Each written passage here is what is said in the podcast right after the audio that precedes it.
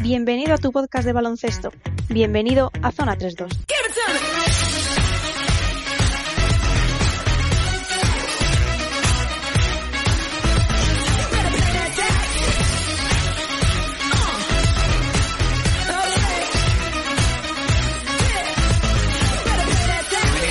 edición de Zona 3.2, la última edición del mes de abril. Entramos ya en una época del año donde de verdad se empiezan a jugar y a decidir los torneos. Y de eso vamos a hablar hoy. Hoy va a ser un capítulo de muchos finales, de muchas aspiraciones, de muchas decisiones y de lo que siempre traemos, de mucho baloncesto. Vamos a empezar por presentarnos para poder arrancar lo antes posible. Javi Morilla, muy buenas, ¿qué tal estás? Muy bueno, Joaquín, pues aquí estamos, eh, de, jueves ya, de jueves ya, ante una semana más que, que empezaremos con, fiesta y puente, así que optimistas y contentos. Eso es, siempre hablando de baloncesto, contentos estamos. Optimistas no siempre, pero contentos siempre. Pepe, Pepe Cubri, muy buenas, ¿cómo lo llevas? Buenas tardes, pues muy bien, muy bien, bueno, con los, con, los eh, los ajetreos del trabajo, la verdad, que siempre a final de mes es una locura, pero bueno, buscando este remanso de paz que siempre nos ofrece el baloncesto. Y zona 3-2, a eso venimos, a ofrecer un remanso de paz y sobre todo de, de, pasión por esto del baloncesto. Tenemos muchísimo de qué hablar, porque esta semana pasamos por baloncesto ACB con muchísimo partido, Liga femenina que se empieza a decidir este fin de semana o que se puede llegar a decidir este fin de semana, una Euroliga en plenos playoffs, la NBA entrando en el tramo final. De todo eso tenemos que hablar hoy. Así que vamos a empezar por lo habitual. Pepe, vamos a empezar por esa radiografía CB que, vienes condensando desde la semana pasada en un bloque un poco más corto, pero que nos va a dar para algún que otro tema interesante. Adelante. Sí, hablamos de, una jornada 33 que se ha, se, ha, disputado íntegra, los nueve partidos que correspondían, ya es una buena noticia, en la que, bueno, pues vuelven a ganar Madrid y Barcelona ante Fuenlabrada y Andorra, respectivamente, partidos más o menos relativamente cómodos, pero eh, ha perdido el Tenerife, el tercer clasificado, es un poco sorpresa, pero bueno, no, esta temporada me refiero, ¿no? es un poco noticia que pierda el Tenerife, pero bueno, no tanto si tenemos en cuenta que pierde ante el Juventud, ante un equipo que está haciendo una gran temporada, eh, que está recuperando su mejor tono además, y también, bueno, el Tenerife está un poco también con la vista, con la mente un poco en, la básquetbol, en la inminente Basketball Champions League final a 8 que se juega eh, la semana que viene. El Tenerife, por otro lado, también hay que recordar que es un equipo que ya tiene factor cancha asegurado, ¿no? Ya tiene asegurado estar entre los cuatro primeros. Eh, la otra plaza del factor cancha, la cuarta plaza, parece que va a estar entre Valencia y Basconia. El Basconia esta, esta jornada no jugó, era, era su jornada de descanso. Y el Valencia sí que ganó para meterse en esa pelea. Ganó un Bilbao muy luchador, de hecho, un Bilbao que sale muy fuerte en el primer cuarto, 17-33, pero al final eh, sucumbió ante, ante, un Valencia realmente superior. Y luego tenemos partidos eh, de cara a la lucha por playoffs, hay un Gran Canaria Burgos que gana el Gran Canaria 83-74, evidenciando ese pequeño mal momento del Burgos.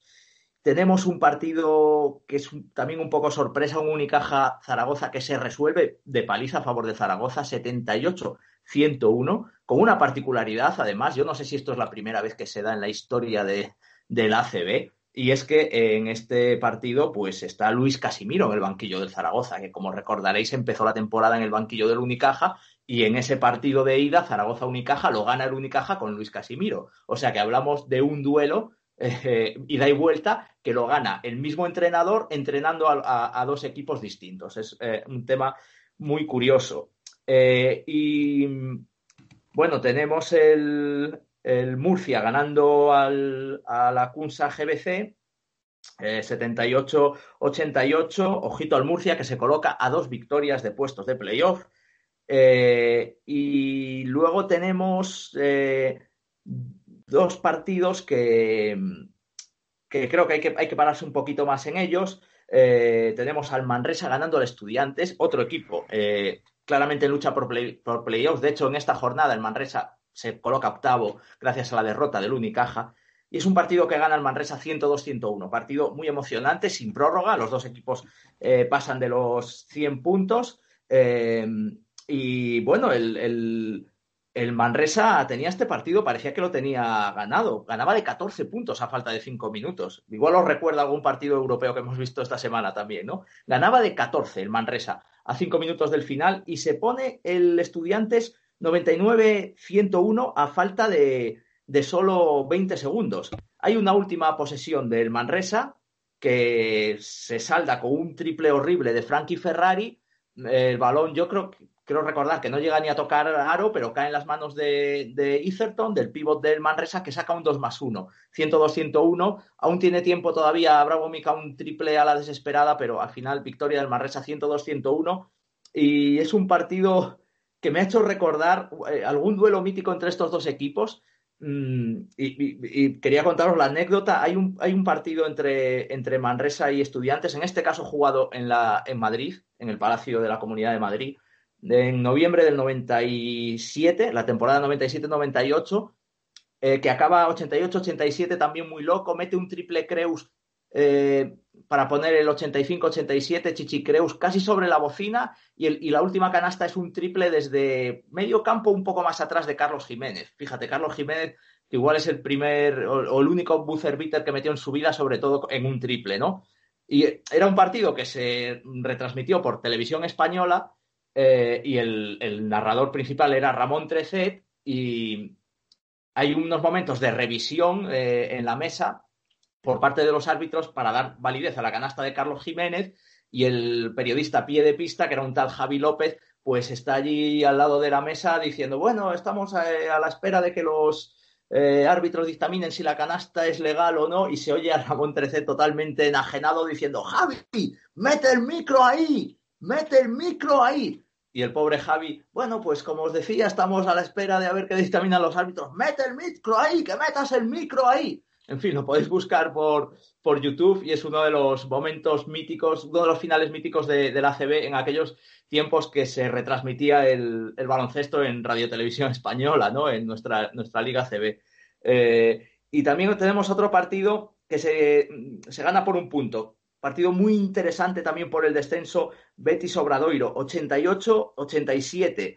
Eh, también un partido con, bueno, con un final, pues eso, muy apretado, que lo decide eh, una falta de, Steven Enoch. fijaos que lo, bien que está jugando Steven Enoch en el Obradoiro últimamente pero, pero bueno, comete, comete una falta sobre eh, Jerome Randall, el, jugón del Betis, el que está siendo el, jugador destacado del Betis últimamente, el, base. Eh, aún así, falla, falla uno de los dos tiros Randall y falla, falla el primero, fijaos, porque eh, si hubiera fallado el segundo, si hubiera metido el, primero, posiblemente el segundo lo hubiera tirado a fallar para que se corriese esa décima que quedaba. Sin embargo, eh, falla el primero y mete el segundo, con lo cual queda una décima y todavía tiene el Obradoiro un saque de banda para un triple de Beliauskas a la desesperada. Pero bueno, se queda la victoria en Sevilla y el Betis de Joan Plaza que parece que apunta a la salvación. Bueno, en esta jornada me he fijado también en algunos nombres propios. Vuelvo a traer a Ángel Delgado, que está en un momento espectacular. Está siendo el, sobre todo un reboteador brutal, que sin embargo sigue sin ser el máximo reboteador del ACB. ¿eh? Eh, es tercero con 7,5. Le superan Balvin y Tavares, que superan los 8 rebotes por partido. Porque Ángel Delgado viene de muy abajo, realmente. No empezó la temporada de manera espectacular y ahora está acumulando dobles, dobles sin parar. En, este, en esta jornada hace 18 más 16. De hecho, es la máxima valoración de la jornada, 36. Pero mm, su equipo sigue sin ganar y en este caso, además, eh, sin Etherton, el pívot del Manresa, es el mejor del Manresa también. Hace 17 puntos, 12 rebotes, 31 de valoración y además el 2 más 1 definitivo. Ojo, eh, vamos a disculpar un poco a Ángel Delgado porque en ese final, si lo habéis visto, eh, con esta moda tan, tan lasista de poner a grandes a defender a pequeños, Delgado va, es, el que sale a defender a Frankie Ferrari, que tira un triple horrible, por cierto, y deja el, deja el rebote descubierto. No sé si es cosa del entrenador que, de, Cuspinera que, que, pidiera que la defensa sobre el base la hiciera Ángel Delgado pero me sigue resultando curioso cómo este jugador que hace números tan buenos, sin embargo, eh, no se acompaña de victorias del equipo, porque todo el mundo querría tener un tío que te hace 18 eh, puntos y 16 rebotes. Bueno, me he fijado también otra vez en el, Eh, momento de forma de Brusino, vamos a ver cuando salga el MVP de abril, pero es que se ha ido a 16 puntos, 4 rebotes y 6 asistencias, 25 de valoración en un partido frente a Unicaja en el que el mejor, por cierto, es Jacob Willy, eh, un pivot cedido por el Gran Canaria, hace 31 de valoración. Se puede decir que aquí el, Gran Canaria, pues mira, le salió bien la cesión porque el Gran Canaria, que está luchando también por meterse en playoffs, lo tiene muy difícil, pero bueno, que haya perdido el Unicaja eh, le viene bien. Y también hay que hablar de, de, Volmaro, de otro de los jugadores que podemos ver en el próximo draft, el, joven argentino del Barcelona, que hace su mejor partido ACB, hace sus, sus topes en puntos, 26, en triples 4 y, y, 32 de valoración. Y por último, hay que, hay que hablar de Basala Bakayoko, que es el jugador más joven en debutar en la historia de la Liga CB, supera a Ricky Rubio, me parece que son 14 años y 7 meses Creo que Ricky ya estaba en 14 y 11, 14 meses y 11, o sea, perdón, 14 años y 11 meses. Y, y bueno, pues ha debutado en 9 minutos, dos puntitos y queda para la historia, un nombre que queda para, para la historia ya. Ay, por cierto, mm, tenemos jornada en tres semanas. Eh, de momento tenemos dos resultados definitivos que se han disputado ayer, también interesantes de cara al playoff. Zaragoza que gana al Andorra 99-89. El Zaragoza sigue en ascenso el Andorra, por cierto, que ha elevado una queja a la CB porque tiene que jugar eh, ocho partidos en 19 días. Y el Juventud, como un rodillo, 96-68 al Manresa. El Manresa de momento mantiene la octava plaza y el Juventud ya está acariciando con las yemas de los dedos el playoff, lo tiene, lo tiene ahí, lo tiene muy cerquita. Posiblemente la semana que viene a lo mejor estamos hablando de ya siete equipos clasificados para playoffs. Nos deja muchas cosas interesantes esta radiografía, Pepe, muchas gracias una vez más. Javi, te voy a preguntar, porque nos hablaba Pepe de Bakayoko, y es que ahora se habla mucho de jugadores jóvenes. Justo esta semana la ACB ha dado su quinteto joven de la temporada y ha nombrado al, mejor jugador joven. Nos vamos a parar ahí, en el que ha sido nombrado mejor jugador joven, el jugador que toma el relevo de Carlos Alocén de la temporada pasada es Usman Garuba del Real Madrid. Usman Garuba, desde que ya, eh, incluso después de la Final Four de, de la NCAA, del Campeonato Universitario Estadounidense, está en las predicciones para ser top 15 del próximo draft, este de este, de este verano. Yo no sé, tú que tienes esta experiencia de jugadores jóvenes yéndose, yéndose a la NBA, jugadores tan jóvenes sobre todo, aunque bueno, ya irse con 19 años ya no es irse demasiado joven a la NBA. ¿Crees que, primero, te voy a hacer una pregunta doble, como, como suelo hacer. Primero, ¿crees que Garuba tiene mimbres para hacer no digo ser una estrella, hacer carrera en la NBA. Y segundo, ¿cuánto le perjudica a los jugadores jóvenes que salen desde aquí, desde España, la sombra de Don Luca Doncic? Madre mía, pues eh, especialmente la segunda es complicada. Especialmente la segunda es complicada.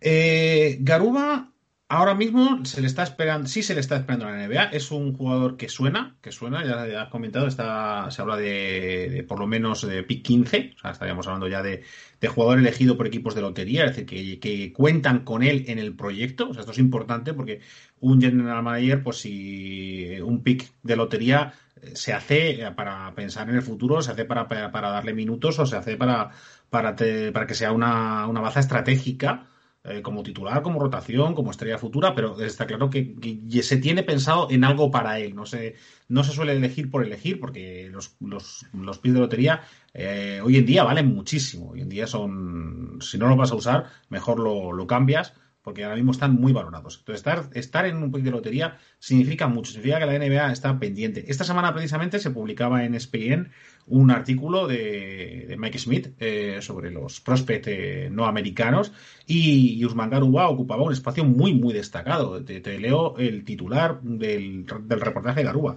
Future All NBA Defender.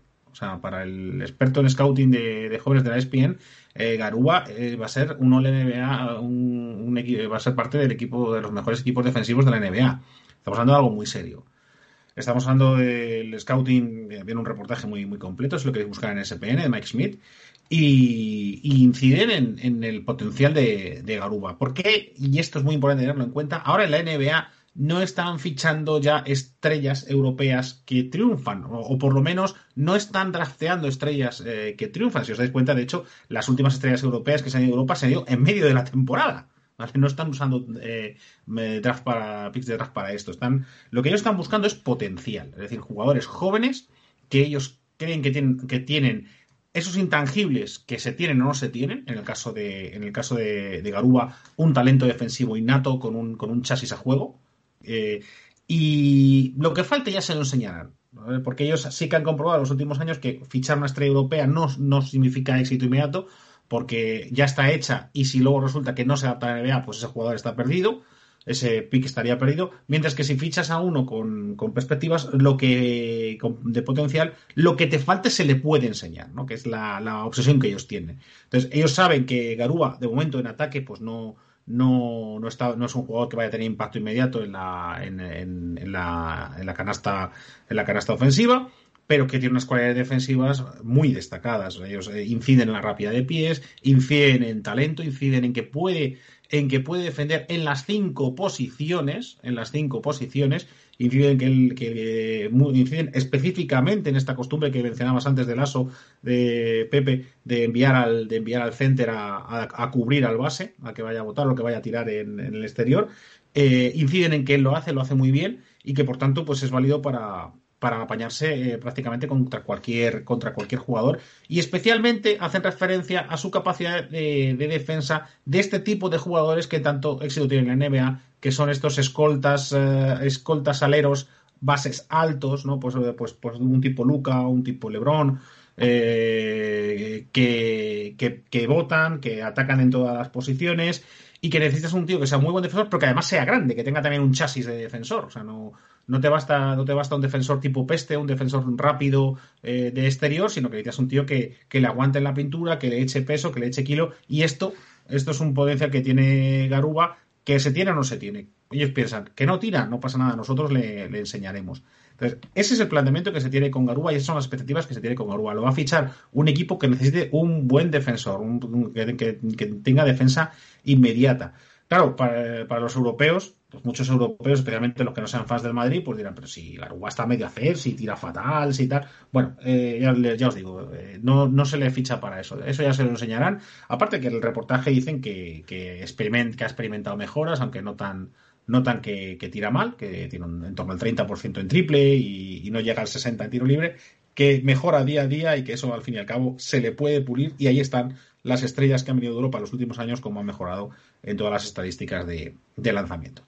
En cuanto a la sombra de Doncic, eh, no es que no es solamente la sombra de Doncic, es también la sombra de, del que posiblemente va a ser el MVP de este año. Es que está Doncic, pero es que, es que está también Jokic. Es que son muchos jugadores europeos muy jóvenes que, han pasado demasiado bajo el radar.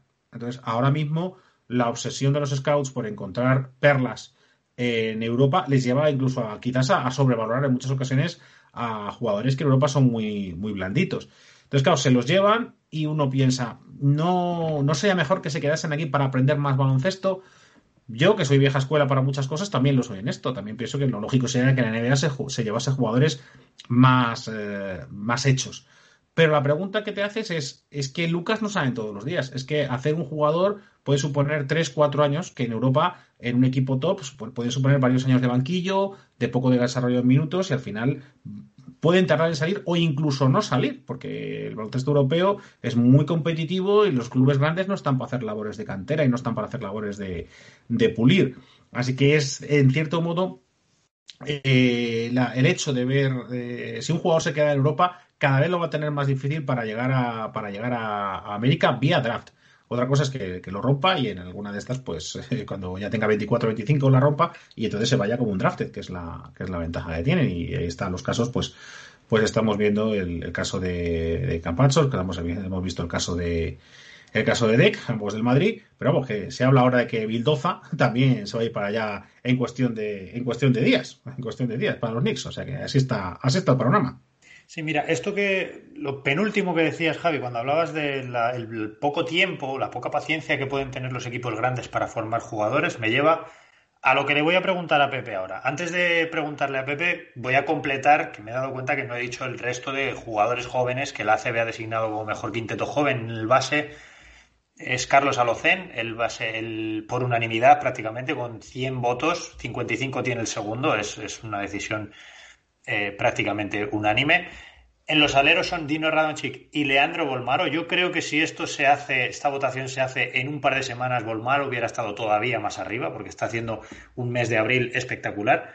Y los pivots, junto a Garuba, el que ya hemos dicho es Yannick Ensosa, ese pivot joven de Unicaja que del que Pepe nos lleva hablando tanto tiempo. Y referente, Pepe, a lo que decía Javi, del poco tiempo, las pocas oportunidades que tienen los equipos grandes para formar jugadores, mirar a Garuba nos obliga a recordar el caso de Doncic.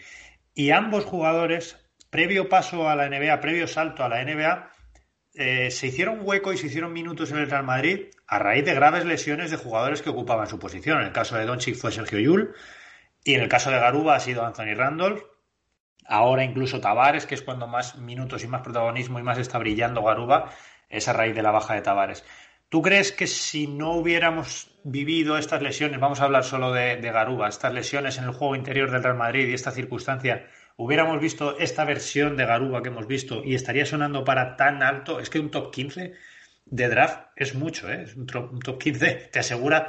El, otro día escuché, no sé si son 7 millones en dos años. Por, es un, es un, un puesto muy importante en cuanto a salario, en cuanto a estatus y en cuanto a repercusión en tu llegada a la NBA. ¿Tú qué piensas sobre lo que podríamos haber visto de Garuba, de haber visto un Randolph sano, un Tavares sano y la situación más o menos real o esperable en Real Madrid a comienzo de temporada? Pues está claro que lo hubiéramos visto menos minutos, seguro. Mm, igual que, como bien has recordado el caso de Doncic, esa explosión es precisamente en la temporada en la que se lesiona tan gravemente Sergio Yul lo cual le abre pues la posibilidad también de jugar muchos minutos. Es, es evidente. Luego a todo eso le tienes que añadir la valentía del aso y, el, y, la, y la propia calidad y ganas de, de, progresar del propio jugador. Pero es evidente que la temporada tan accidentada del Real Madrid, ya no solo el tema Randolph, o sea, todo en general, ¿no? Eh, la lesión ahora mismo de, Tavares en, plena eliminatoria ante el EFES. Esto está haciendo que ahora mismo, en este preciso momento, y fíjate a la, altura de temporada en la que estamos, que pues jugándote eh, unos cuartos de final de Euroliga, que bueno, lo, tienen en, chino-filipino, como se suele decir, y todos sabemos que es muy complicado, pero, pero bueno, ya prácticamente todo lo que queda por jugarse de aquí a final de temporada van a ser partidos importantes, van a venir las eliminatorias por el título y ahora mismo el jugador más importante para Lasso es Garuba. No digo el mejor, no digo el que hace mejores números, pero sí el más importante. Y esto se puede comprobar simplemente mirando el número de minutos en los box scores. Es, un jugador que se tiene que, es el único que ahora mismo se puede ir con relativa tranquilidad para Lasso a los 30 minutos por partido o por encima de los 30 minutos, porque es, es, es eh, bueno, tiene una exuberancia física, es joven, está sano y por eso ahora mismo es eh, pues el jugador para Lasso de, de, más confianza y en el que menos piensa en dosificación o en ese tipo de cosas. Never ending motor, dice en el informe de, la, de ESPN. Never ending motor.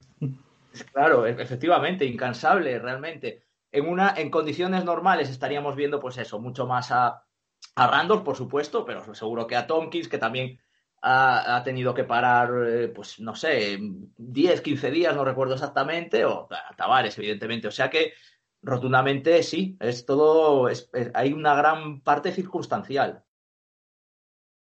Todo, todos los gurús en esto del baloncesto, cuando analizan las grandes carreras, dicen que hay un factor suerte que influye mucho en las grandes, en las grandes estrellas. En el caso de Doncic fue muy evidente. Aquella lesión de Yul en Tenerife, jugando con la selección en agosto, provocó, no solo Doncic, ¿eh?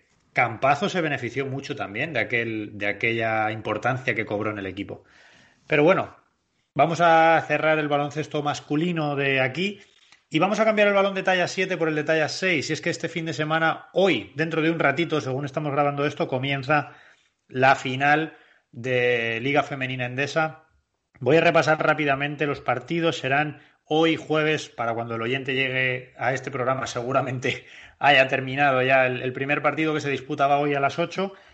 El domingo, mm, víspera, como decía Javi, de puente y una buena hora a las doce y media por Teledeporte, nos podríamos sentar a ver el segundo partido en Valencia, el primer partido será en Salamanca, Perfumerías Avenida Valencia, el, primer partido es en Salamanca, el segundo será en Valencia y si fuese necesario un tercer partido se jugará el próximo jueves, eh, pues cuando estemos grabando esto, a las 7 de la tarde también en Salamanca. Todos los da Teledeporte, así que invito a todo el mundo que, bueno, voy a dar algún nombre de ambos equipos, sobre todo porque son jugadores que de cara a este verano nos puedan sonar con la selección. Me voy a centrar en el bloque de jugadoras nacionales porque ambos equipos tienen muchas jugadoras de muy buen nivel que van a ser muy importantes en la selección. Por ejemplo, hablo de Maite Cazorla, de Leo Rodríguez o sin ir más lejos, de la capitana de la selección, Silvia Domínguez, por parte de Perfumerías.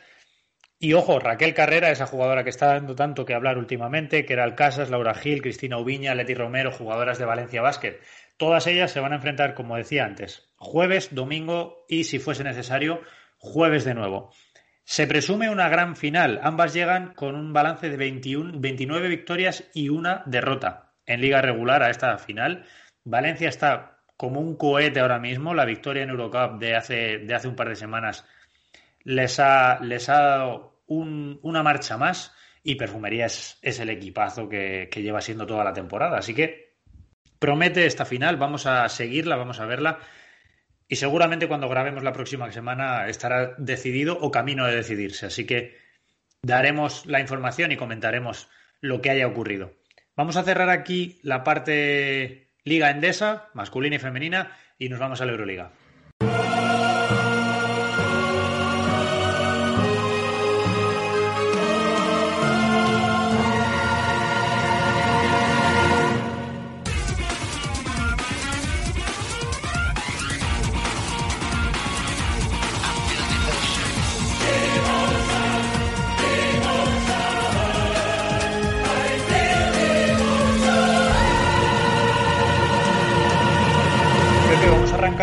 Euroliga por el resto de competiciones, que esta semana, bueno, sé que querías comentar alguna cosilla.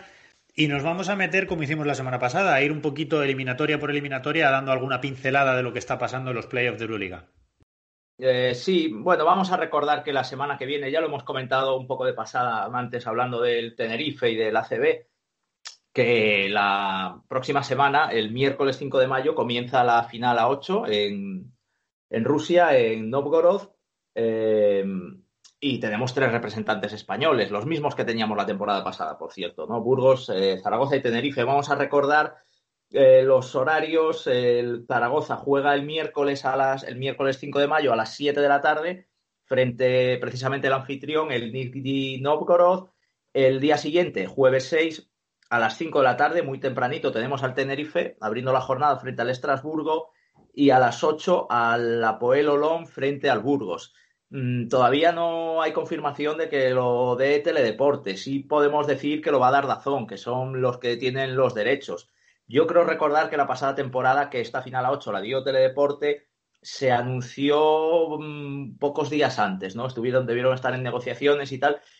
En fin, Teledeporte ya sabemos que está como está de hecho, es que no, tienen programación a, días vistas, solo te informa a tres días vistas prácticamente. Tú te metes en la web y, poco, poca información sacas. Te puedes ver hasta, hasta el domingo que viene. A lo mejor el lunes ya todavía te sale la del lunes pasado. Eh, pero bueno, mm, vamos a estar un poco atentos porque la verdad es que, mm, bueno, hay, hay posibilidades de que podamos rascar algo. Y lo que ya está en juego es la final de, de Eurocup, que se jugó el martes el primer, el primer partido.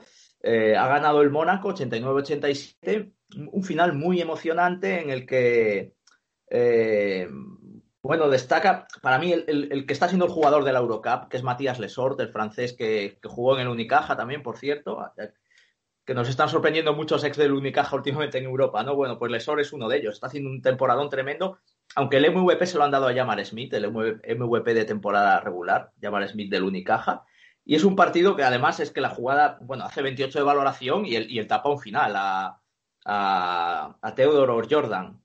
Eh, eh, también vuelve a destacar Rob Gray, para mí una de, las revelaciones de esta Eurocup, con 23 puntos. Y, ya te digo, un, un, final muy, muy interesante, muy bonito. Vamos a ver, a ver si van a, tercer partido, porque puede ser una final muy interesante. Te voy a dejar el mejor quinteto de la, de la Eurocup, por cierto, que también lo han dado.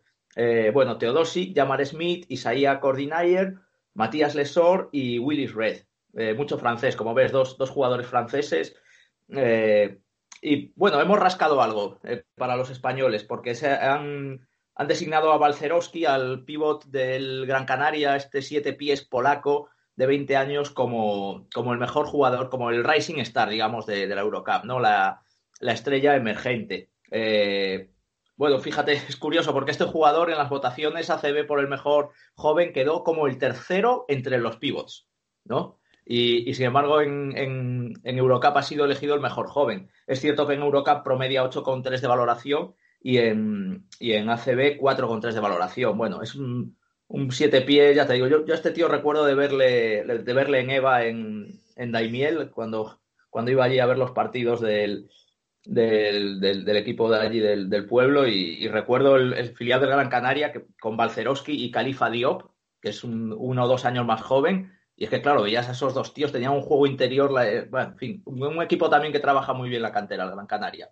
El problema, yo creo, para Balcerowski esta temporada es que ha pasado muy de bajo el radar, sobre todo por lo que comentábamos hace poco, el mal inicio de campaña en ACB de Gran Canaria y es que en Sosa, que ha sido eh, uno de los dos pivots, y Garuba han entrado como elefantes en cacharrería esta temporada, los dos tirando la puerta de una patada y haciendo muchísimo ruido. Para mí es merecido, aunque este Balcerowski creo que no vamos a tardar mucho en verle en un equipo de Euroliga. ¿eh? Este es el típico jugador que luego de repente explota y empieza toda Europa a decir, bueno, ¿de dónde ha salido este chaval y, de dónde, dónde lo han encontrado? Javi, vamos a empezar con el análisis, si lo queremos llamar así, de lo que eh, van dando de sí los cuartos de final y este playoff de Euroliga. Por la semana pasada comenzamos por orden de clasificación, pero es que como ya tenemos un finalista, ya tenemos un equipo en Final Four, es el Chesca 3-0, se ha quitado a Fenerbahce de encima por la vía rápida. Una vez más, en zona 3-2 somos únicos dando pronósticos, pronosticábamos esta como una de las series más igualadas y bueno, pues primer zasca para nosotros. No sé qué sensaciones te deja esta eliminatoria que parece que por el nombre de los equipos a priori se esperaba algo más. Yo creo que nos ha dejado a todos un poco fríos. Es que sido una eliminatoria pues que al final es bastante reconocible. O sea, tú veías los, quintetos que, se han, que han jugado y no eran los que tú esperabas a, hace dos meses, ¿vale? Entre, entre COVID, eh, bajas, peleas con los entrenadores, etcétera. Pues ha quedado una eliminatoria extraordinariamente descafeinada y que, y claro, claro, especialmente el caso de Fenerbahce, que, que empieza la, se empieza totalmente torcida con un montón de bajas por COVID, pues dices hasta qué punto esta, esta temporada está siendo ni medio normal, ¿no? El, esto el tener una, una, racha COVID inoportuna te, te, puede condenar y mira, al final ha sido así.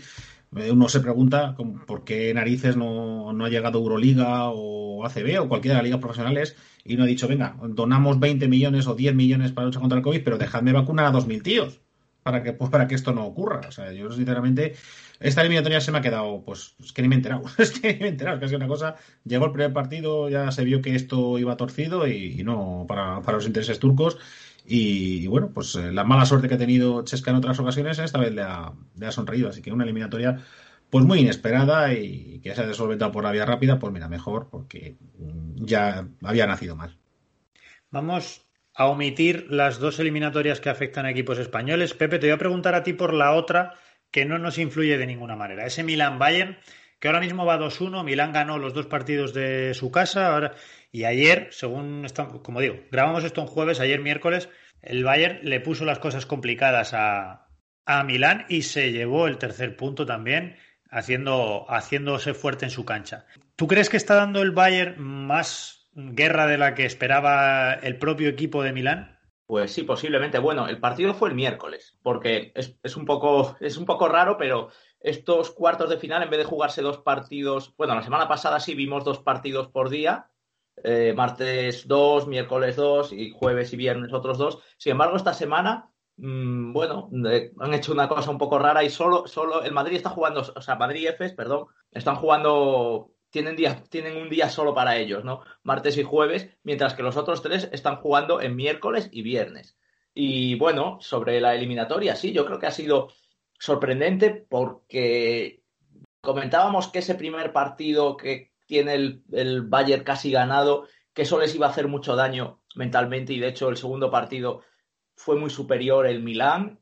Y bueno, no sé de dónde han sacado fuerzas, eh, bueno, las han sacado de, de que se ha hecho un partido estratosférico.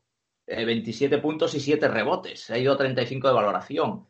en un partido, yo no lo he visto este partido, pero tiene que haber sido bastante, bastante chulo, ¿no? Como, como creo que está siendo de toda esta serie, con muchas alternativas y, y bueno, con un Milan que, que entró en ese último cuarto, pues, eh, pues un poco abajo, pero, pero bueno, al final apretó. El último cuarto le mete un 21-28 el, el Milán al Bayern. Bueno, mucho mérito, mucho mérito el del Bayern, que realmente eh, muy honrosa quinta plaza y además plantarle cara al, al Milán, pues creo que, vamos, eh, temporada notable, alto, sobresaliente. Me, está sorprendiendo, sí, sí, me está sorprendiendo toda la temporada el Valle. Bueno, vamos ya a los partidos que influyen a nuestros equipos. Vamos a empezar por el Barcelona Zenit, Javi. El Barcelona pierde el primer partido en su campo, sorpresa para todo el mundo. Sale Jessica Vicius diciendo que, que, esto que estaba avergonzado, que no, esto no podía ser. Le pone las pilas al equipo, es algo que siempre hemos demandado a este proyecto eh, gigantesco que tiene el Barcelona, un entrenador que de verdad fuera capaz de poner a cada uno en su sitio y parece que se empieza a ver la mano de Jasique Vicius. Ahora pasa otra cosa, nos vamos a San Petersburgo, partido con público y, y, al Barça ayer le costó muchísimo ganar, se tuvo que agarrar a, a la mejor versión de Brandon Davis, a cerrar todos los rebotes posibles y al final partido que gana el Barcelona 78-70 con unas pequeñas ventajas que fue sacando en cada cuarto, pero que, hacen ver que Zenit y Xavi Pascual están plantando también muchísimo más cara de lo que esperábamos para ser primero contra octavo. Bueno, primero contra octavo y, una plantilla que no tiene nada que ver. O sea, tú ves la plantilla de Zenit y dices, esto no puede hacer, no puede hacer frente a todo un Barcelona. Y de hecho lo hemos visto. De hecho, han tenido soluciones para casi todos menos para una eliminatoria absolutamente demencial de Brandon Davis, de, de pivot dominante, que, que, bueno, está apabullando a todos. Algunos dicen incluso que a los árbitros, ¿no? Porque si algunos se malician que si, que si Tavares tuviese los arbitrajes que está teniendo Davis, pues se iba a 50 barración en todos los partidos, ¿no? Pero en cualquier caso estamos hablando de, de una plantilla muy superior que no está pudiendo, eh, no está pudiendo remachar ese, ese mejor, mejor baloncesto que, que, tienen en las manos, pues porque Xavi Pascual eh, siempre ha destacado eh, montando defensas, desarticulando, desarticulando rivales, y además él sabe muy bien cómo funciona ese equipo, él tiene algunas, creo que conoce un poco la mentalidad y la y la fragilidad de algunos, de algunos jugadores y lo está, lo está aprovechando. Y, recordemos que el Barça está vivo, pues fundamentalmente por, por, Davis. O sea que en ese aspecto, una sorpresa muy grata, porque estamos viendo baloncesto de, de mucha altura entre la calidad y, y la cuestión táctica. Eh, se está haciendo una eliminatoria bastante atractiva de ver. Pepe, ayer mm, ya sigue vicio se tiene que agarrar una vez más al talento individual, en este caso Brandon Davis. Lo voy a volver a traer aquí. Partidazo de Corey Higgins también. Quizá tú te pones a mirar la estadística y no llamará tanto la atención, pero la sensación de que cuando Corey Higgins está en pista pasan cosas, te da un picorcito diferente. Y vuelvo a la matraca del base en el Barcelona. Ayer no funciona el factor Hanga y Calate se va a 30 minutos. Estamos en el tramo final de temporada y al final es fácil exprimir este tipo de recursos, pero ¿tú crees que esto le da a Vicius la tranquilidad que necesita tener un entrenador sabiendo que, su base necesita jugarlo todo porque no hay un recambio? Eh, sí, evidentemente el, factor Calate es que se va a 30 minutos eh, con Hanga eh, jugando 22 y compartiendo muchos minutos en pista. Porque una de las claves, y creo que esto es lo que lo más yo, diría que lo, más optimista para, para Jaskevicius es que por fin logran frenar a Pangos, que les había hecho un roto en los dos primeros partidos, eh, sobre todo en el primero, en el segundo vuelve a estar muy bien, incluso vuelve a tener una, opción para ganar el partido. Y por fin desactivan a, a Pangos, que no logra anotar hasta el minuto 25, que además le hacen cometer seis pérdidas. Eh, y con una defensa, pues, eh, pues, pues eso, muy colectiva entre varios jugadores, los pocos minutos de Volmaro son para, para pegarse a, a, Pangos, eh, a Brines, que sigue con esa buena temporada mm, en defensa que, llevamos alabando toda la temporada y, efectivamente Hanga, que además es un, es un, jugador, bueno, Hanga hay que recordar que hace años cuando jugaba en Basconia fue elegido mejor eh, defensor de Euroliga, ¿no? Y, y creo que ese es el, yo te diría que es el casi el, el, punto más optimista, ¿no? Brandon Davis está brillando en toda la serie también. Es un jugador que, bueno, con ese juego más, digamos, más, más directo al aro, sí que está haciendo mucho daño. También es cierto que el, número de tiros libres del Barcelona está siendo también descomunal. En, en, este tercer partido no tanto, pero, pero en el segundo creo que era, no sé si fueron 44 y récord de Euroliga. No sé si, tenéis el dato. Y por poner un toque un poco preocupante, a lo mejor la desaparición de Nikola Mirotic en, esta serie. Pero creo que ya el, hecho de que Jaskevicius haya encontrado la manera de desactivar a Pangos, que es el auténtico faro de, Pascual, le da mucha tranquilidad de cara a solventar la serie. Es que ahí viene la preocupación y yo creo el problema que tiene Jaskevicius, porque es que el, el mejor stopper para Pangos ahora mismo es Hanga. Pero al mismo tiempo Hanga es el suplente de Calates, entonces no puedes perder a tu base eh, durante mucho tiempo, puesto que su suplente tiene que estar en pista también, frenando a, la estrella del equipo rival. Entonces es buena salida la que encontró el otro día de Vicius, compartiendo pista ambos durante mucho tiempo, quizá por necesidad, quizá por voluntad, pero es cierto que sin eso, no sé yo si el Barcelona hubiera sido capaz de dejar a Pangos los números que lo dejó. Veremos a ver en el partido de mañana si Xavi Pascual, que está dando también un clinic de competición y de baloncesto en esta eliminatoria, es capaz de encontrar una alternativa a ese freno que puso ayer eh, Vicius sobre el, sobre el parque. Y hablando de entrenadores que son capaces de poner un freno, vámonos a la otra eliminatoria, Javi.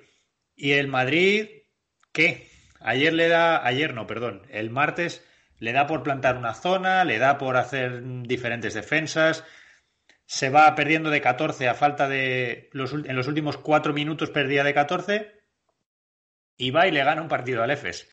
Yo no sé qué sensaciones os deja el Real Madrid. Yo voy a ser sincero, si el martes por la mañana veía al Real Madrid fuera en un 99,9%, ahora mismo lo veo en un 98,9% también pero creo que la victoria del otro día sirve para muchas cosas. Yo no sé vosotros cómo lo veis esa victoria del Real Madrid frente a Efes en el Palacio el pasado martes. Una exhibición como una exhibición como la que la hizo la que hizo el Madrid el martes contra contra Efes para lo que te sirve es para, demostrar que sí que mm, para demostrar a los jóvenes lo que es este equipo y, que y algo que ha sido muy importante siempre en el Madrid de Lasso, ¿no? esa, esa voluntad, esa fuerza competitiva y eso se hace compitiendo y compitiendo y demostrándole a los chavales eh, pues que lo vea Bukcevic, que lo vea Locen, que lo vea Valde, cómo, cómo, hay, cómo hay que luchar incluso cuando no eres mejor que el rival, ¿no? Que es que es ahí donde se ven los grandes equipos. Los buenos equipos, eh, un buen equipo que gana siempre, si, los jugadores son mejores, lo normal es que gane. Donde se demuestra que es un equipo de verdad es cuando estando en inferioridad eh, técnica con respecto al otro equipo, con tus jugadores inferiores en casi todas las posiciones, aún así eres capaz de ganar. Y eso es lo que demostró el Madrid el martes y por eso es una muy buena noticia. Insisto, no a nivel competitivo, pero sí a nivel deportivo en cuanto a transmitir el testigo a esta nueva generación que viene por detrás, que bueno, hablábamos antes, lo que nos deje la NBA, porque he dicho, los jóvenes he mencionado a Garuba y Garuba seguramente se vaya en verano. Bueno, esperemos, así que su lugar lo tomará Butchevich como el nuevo, el nuevo interior de la cantera y a ver lo que nos dura si sale bueno. Pero bueno, lo importante es eso, ¿no? Que, los que se queden vayan, vayan incorporando estos valores a su, a su forma de jugar y a su mentalidad, que en estos momentos esa, esa frialdad, ese saber, tirar el triple sabiendo que entra, porque el triple que se tira Rudy eh, para coger la ventaja por primera vez, cayéndose hacia un lado, ese triple Rudy sabe que entra desde el mismo momento en que, en que salta, sabe que lo va a meter, porque es su destino, su destino manifiesto era, era meter ese triple. Pues eso es lo que tienen que ver los chavales, pues para que el Madrid pueda, este gran Madrid del ASO, pues no muera de viejo, sino que tenga, tenga ese relevo. Pepe, el parcial del último cuarto es 32-18. Te voy a hacer una pregunta sencilla. Si el Madrid no consigue una salvajada de este estilo, no puede ganarle un partido al EFES. No te hablo del partido del, martes, te hablo de un partido, como pueda ser el que se va a disputar dentro de unas horas eh, cuando terminemos de grabar esto. ¿El Real Madrid necesita hacer cosas de este estilo y parciales o cuartos tan brutales para ganarle al EFES? ¿Es tan superior el EFES? Sí, sí, es tan superior el F, sin duda. Eh, y de hecho, mm, creo que en este partido se dan una serie de cosas que no se suelen dar y que, y que lo convierten en un partido casi milagroso. y por eso mm, somos tan pesimistas de cara al cuarto partido, ¿no? Porque eh, no es fácil eh, que, se, que se conjugue lo que vimos en los últimos minutos, ¿no? Eh, yo reclamaba el otro día que preguntábamos qué puede hacer el Madrid, encomendarse a la defensa, y lo hizo. Em, salió el Madrid con una actitud defensiva tremenda. El, el EFES tarda como, no sé, seis o siete minutos en, en, conseguir la primera canasta. Pero aún así el partido estaba solo 5-0. O sea, era un partido que se movía a un ritmo anodino. Eh, pero bueno, aún así es lo que, le, lo que le convenía al Madrid, ¿no? Sin embargo, sabíamos que en el momento en el que el EFES consiguiera la primera canasta, que me parece que fue Mífico o Simon, no me acuerdo, porque la verdad es que son dos centellas ahora mismo, que roban un balón y a partir de ahí 0-6, y ese primer cuarto que, que, parecía un cuarto bueno del Madrid acaba con un 15-15 con el triple de Bobois, encima haciendo mucho daño, metiendo canastas muy, eh, pues eso, muy muy dañinas por el minuto, ¿no? Por, eh, acabando un cuarto, por ejemplo, ese tipo de. O, acabando una posesión, como eh, un triple de Sanli, que creo recordar en el tercer cuarto, después de una buena defensa. Todo eso hacía que parecía, que parecía imposible, porque el Madrid, defendiendo de, a su mejor manera, aún así no consigues desactivar al, al EFES. ¿Qué ocurre en el último cuarto? Que aparte de una gran defensa, esas, esas zonas eh, de lazo tan móviles, mixtas, en las que veíamos a, eh, que lo mismo pasaba a ser de 2-1-2 a, a 1-2-2, que veíamos a Rudy en el medio de la zona eh, basculando y, Garuba y Tompkins. Tompkins yo creo que es el que se queda más, más quieto defendiendo el rebote en, todos esos minutos. Eh, Julia Valde por fuera. Luego veíamos a Garuba otra vez que se ponía, se ponía de punta de lanza de, de la zona. Mm, eh, se junta con unos momentos de, euforia ofensiva del Real Madrid que hacía tiempo que no veíamos, sobre todo en el caso de Jules, eh, en el caso de ese triple de Rudy que venía de fallar cuatro, cuatro triples eh, en, en, el partido, había fallado sus cuatro primeros intentos con una mala selección de tiro y, y, se tira ese que era muy difícil también desde la esquina, pues eso, casi cayéndose de lado y lo mete, ¿no? A mí me recordó, y además lo decía el otro día también, a, hablando de cómo gana España el, último mundial, ese punto de inflexión con el partido frente a Italia, que es un partido, si quieres, malo, feo, pero era el partido que había que hacer, pues me recuerda un poco a esto, ¿no? Eh, mira, pues eh, ha sido un partido feo realmente, el global del partido, pero tiene esa locura final que veremos si sirve de punto de inflexión. Yo, sinceramente, lo dudo. Y también hay un dato muy curioso que vamos a comentar, que es el, esta remontada el Madrid se encomienda a. Fíjate, en un partido que acaba tan igualado, Lasso se encomienda al mismo quinteto durante siete minutos prácticamente. El último cambio es en el minuto, o sea, cuando quedan 6.54 para el final, que es cuando se va Tayus y vuelve Garuba. Tayus, que por cierto, además creo que también hace un buen trabajo defensivo. Eh, incluso de cara al aro también, recibiendo muy cerquita del aro, que es donde tiene que jugar, ¿no? Eh, y en esos 6.54, 6 minutos 54 segundos es Yul, Abalde, Rudy, mmm, eh, Garuba y Tonkis. No hay ni un cambio por parte de, de Lasso que confía plenamente en este quinteto. Es un dato muy curioso que es muy raro de ver en baloncesto hoy día. Ver un equipo que no hace un cambio en 7 minutos Mm, sobre todo cuando el partido se empezaba a poner igualado y a lo mejor podías empezar a tener un poco de tentación de empezar a tocar cosas de, de los cambios de balonmano, ¿no? Como se suele decir. O sea que me parece que es un triunfo de, de mucha fe, de mucha fe, de, de, mucha confianza y de vieja escuela, porque el triple de Rudy, el partido de, de pues, pues vemos eh, vieja escuela. En, en, en, el sentido preocupante, eh, vuelve a ser un mal porcentaje en general de triples para lo que es el baloncesto hoy día. 11 de 30 no está tan mal como en los, en los anteriores partidos, pero aún así hoy día parece que antes un 33% incluso era un buen porcentaje. Hoy día con el acierto gol que se está lanzando, eh, bueno, y sobre todo si te vas a un volumen de 30 y sobre todo eh, el, caso Carroll, macho, es que lo, los porcentajes de Carroll están siendo una cosa bastante preocupante. Decías, Pepe, que es un partido de fe, yo diría también que es un partido de carácter que podemos personalizar en Jul y Rudy, si queréis, por ese último triple que Rudy, como decía Pepe, se tira, mete tres puntos en el partido, son esos tres puntos, y después de haber fallado los cuatro anteriores. Pero es que el Real Madrid le gana el partido al EFES metiendo triples. Por eso digo de personalizarlo en Jul y Rudy. Pero, el porcentaje, lo decías tú antes, no porcentaje, el total en los triples en los dos partidos anteriores, en el cómputo de los dos partidos, era 14 de 58.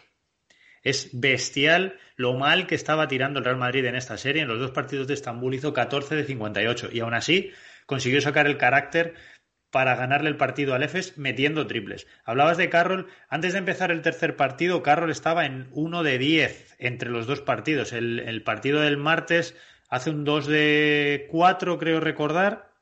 Por lo tanto, ahora mismo Carroll está en 3 de 14. No, 1 de 4 hace. Está en, en 2 de 14 Carroll ahora mismo. Es, no quiero decir ridículo, pero para lo que es JC Carroll es un porcentaje, la verdad, bastante, bastante ínfimo. Vamos a dejarlo aquí. Vamos a dejar el bloque. Y dándole confianza, porque recordemos que sale de titular por primera vez en la serie, en este, en este partido. Sí, no, no se han visto reducidos excesivamente los minutos de Carroll, ¿eh? Al revés, al revés. Es, es un jugador al que se le está dando bola, sí. Venía de hacer un buen partido en ataque frente al Fuenlabrada, creo que se va a 20 puntos. Y yo creo que el ASO decía, vale, parece que hemos recuperado a Carroll. Eh, pero nada, fue una. Y de hecho mete la primera canasta del partido, si os acordáis, el 2-0 lo, lo, anota Carroll. Y sin embargo, no sigue con la, con la pólvora mojada. Me parece que está condicionando también bastante el ataque del Madrid. Bueno, veremos a ver en el partido que empieza en un ratito si, si vemos otra vez la, la, mejor versión de Carroll, porque es que si vuelve a aparecer el mejor Carroll, las fuerzas se igualan un poquito. Pero eso lo analizaremos en el próximo capítulo de Zona 3.2. Vamos a cerrar aquí, ahora sí, el bloque Europa y nos vamos a la NBA.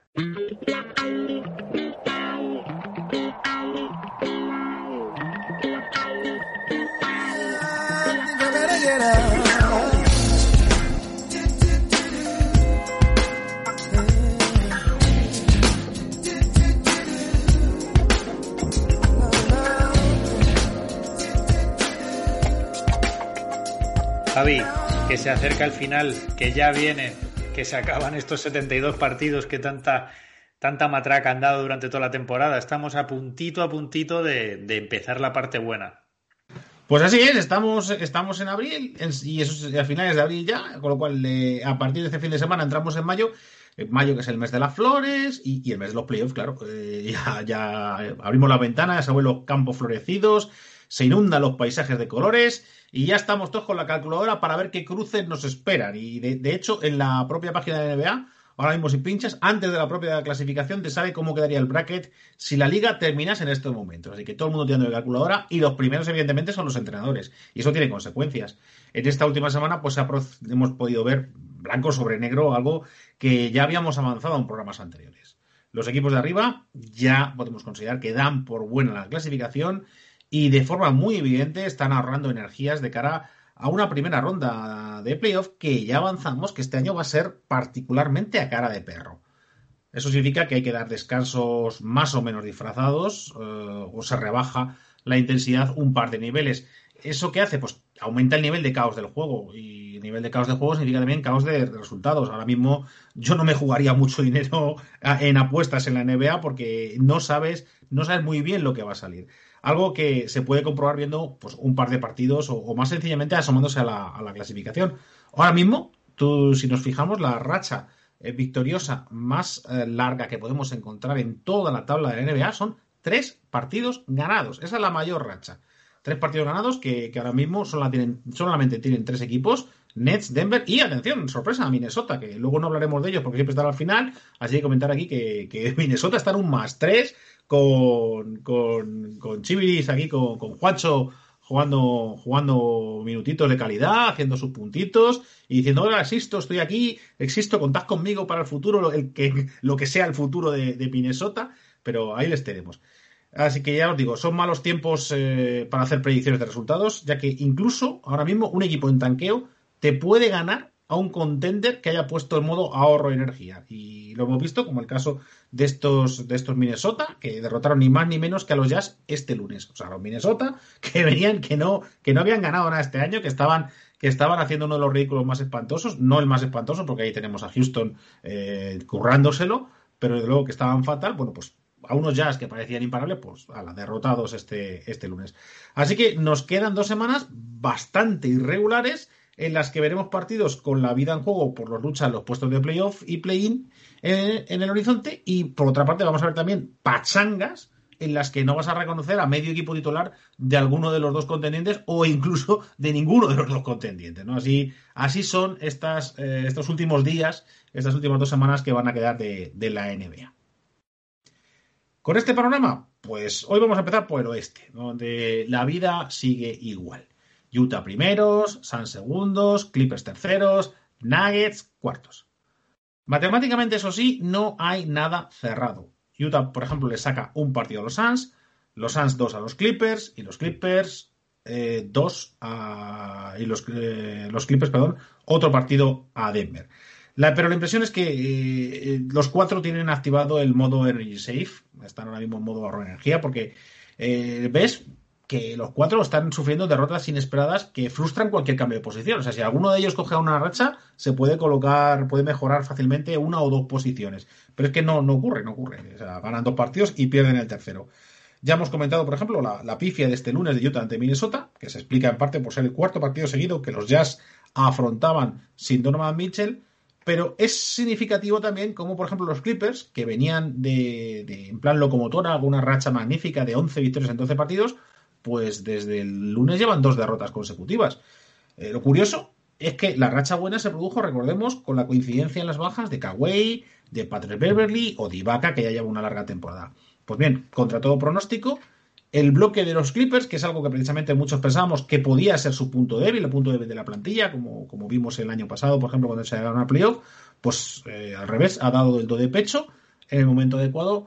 Eh, gracias por supuesto, evidentemente, pues al liderazgo de un Paul George que está en modo imperial, pero también aportaciones como de jugadores como Reggie Jackson, como Reggie Jackson, Batum, Batum, ¿quién nos iba a decir que Batum iba a ser importante a estas alturas? Kenar, que ha tardado más, pero que ya está, ya está poniendo ahí su, muñeca de oro al servicio de los angelinos, o como no podía ser de otra manera, pues de playoff rondo, ¿no? De este Rayon rondo que se ha integrado de maravilla en el otro equipo angelino. Sin embargo, la derrota del lunes ante Pelicans y sobre todo la, que han tenido esta noche frente a los Suns, pues ha frenado la inercia y ahora mismo no vemos la verdad muy probable que puedan asaltar la segunda posición.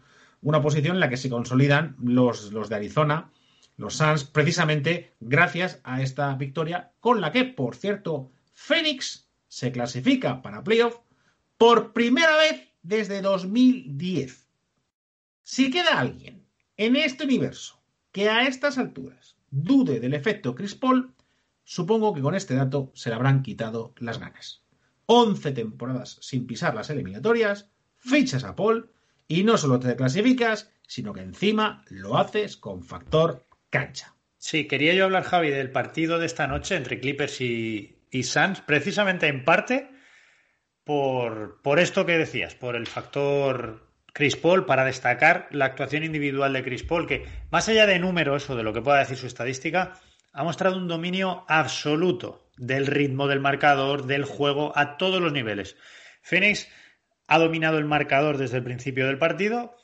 Sin embargo, cuando Clippers eh, cometía la osadía de acercarse un poquito, eh, Paul se desataba y volvía a poner a los suyos en clara ventaja. Hay un momento, creo que es en el último cuarto ya, que se llega a poner Clippers a uno y Chris Paul hace seis puntos seguidos con una facilidad en penetraciones, rompiendo a su defensor, saliendo del bloqueo, con una facilidad bestial.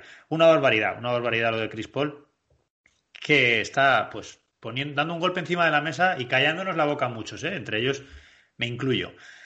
Otro de los motivos por los que quería hablar de este partido es por otro nombre propio que hay en que, lleva tiempo raspándome en Phoenix y es un jugador al que no solemos traer aquí, del que no solemos hablar, que suele pasar bastante bajo el radar y es eh, de Andre Ayton. No nos olvidemos, de Andre Ayton es el número uno del draft de 2018, un draft en el que salieron un tal Luka Doncic con el número 3 o un tal Trey Young con el número 5.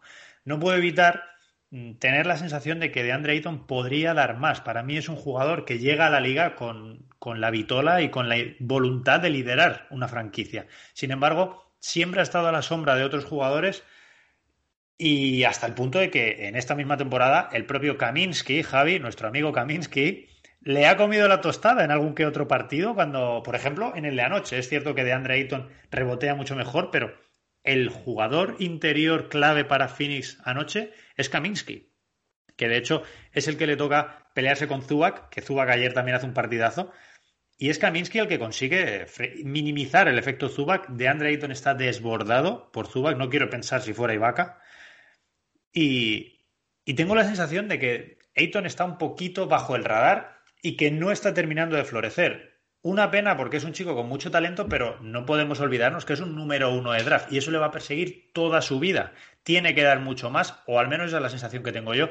No sé qué pensáis de este de Andre Ayton, que creo que si diera ese pasito adelante sería quizá uno de los mini pasos que le faltarían a estos Suns para ser claro contender. Ayton tiene un problema importante y yo creo que es, que es, genético. Es que él es, caribeño, él es caribeño y, y los millennials no se acordarán pero había una, una, serie de anuncios muy, muy, muy buenos de una, de una bebida para combinados que decía algo que era la vida en el Caribe, ¿no? y, era, y, era, todo, era anuncios pues de, ese peculiar eh, energía. Que, destila en el Caribe y que yo creo que es sinceramente el problema de Ayton, que es que se va, que es que se va, no tiene, concentración para aguantar un partido, no se toma las cosas demasiado en serio y no juega y estás, macho, estás en un lugar que hace falta, hace falta darlo todo y el 100% de tiempo. Entonces no te, no te extrañe que jugadores muchísimo peor dotados físicamente como puede ser Kaminsky, o recordemos, eh, recordemos nuestro amigo Aaron Baines, que es el que le comía la tostada el año anterior, jugadores eh, de cierto muy parecidos, eh, pivots blancos que nadie espera gran cosa de ellos, pero que, saben hacer muy bien su labor de complemento porque de baloncesto saben un rato, pues acaban comiendo, comiendo la tostada. Ese, relax caribeño, bueno, recordemos el comienzo de la temporada pasada, la suspensión que, tiene por, por determinadas sustancias, ¿no? Que por, ahí va yo también, sí. por ahí va yo también. Creo que, creo que, hay más de eso, sí. Que, no, que los millennials no, no sigan ese camino, que por otro lado ha sido muy habitual siempre en la NBA. Karim Abdul-Jabbar, por ejemplo, pero bueno, Karim Abdul-Jabbar era un bicho, jugaba luego, ¿qué tal? O sea que a este parece que el relax no le, no le, no le sienta bien para luego ser un pivo dominador, como podría ser. Así que, bueno, pues vamos a ver, vamos a ver porque si, si Ayton diese, diese el 100% de su potencial, eh, Feliz sería un contendiente clarísimo, clarísimo para, para el anillo porque tiene, tiene un potencial brutal. Así que vamos a ver qué, qué, ocurre, cómo evoluciona y si decide tomarse esto en serio, que creo que ahora mismo pues todavía no ha activado ese chip. Sí lo ha hecho en alguna franja de la temporada, cuidado, que ha jugado muy bien algunas franjas, pero está claro que se le hace largo, se le hace largo y necesita vacaciones mentales por lo menos. Así que bueno, con, este, con este protagonismo de, de, de Suns, seguidos de Clippers, pues vamos con la última franquicia que ocupa uno de estos preciados puestos en el oeste, que son los Denver. Los de Colorado han conseguido neutralizar el desastre que vaticinaba la grave lesión de Jamal Murray con un gran trabajo del bloque. Desde luego, eh, los Denver han demostrado tener muchísima mayor cohesión de la que uno pudiera imaginar, porque sobreponerse a un palo como lo de Murray eh, es duro pero también con una actuación individual muy destacada y es la de Michael Porter Jr. Michael Porter Jr. está alcanzando ese nivel de gran estrella que ya pudimos ver, ¿no? A modo de tráiler de película, parece que el año pasado en la burbuja, pues fue uno de los trailers de eh, próximamente, y nos, porque hizo una burbuja espectacular este, este, este chaval, porque es muy, muy joven, y, está, está tirando de, Denver, ¿no? Atención a las cifras que, que presenta el amigo Junior desde, que al pobre Murray se le fueron a esparrar los ligamentos, eh, Junior está con 25,7 puntos, 6,4 rebotes y 4,4 triples. Atención a los porcentajes: 59,1% en tiros totales, 54,3% en triples. Y recordemos que está metiendo casi 4,5 por partido.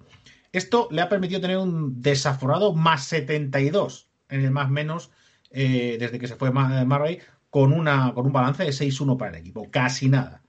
Como Jokic quiera que no, sigue el tío avanzando pasito a pasito, o en su caso, pasazo a pasazo, ¿no? Hacia el MVP.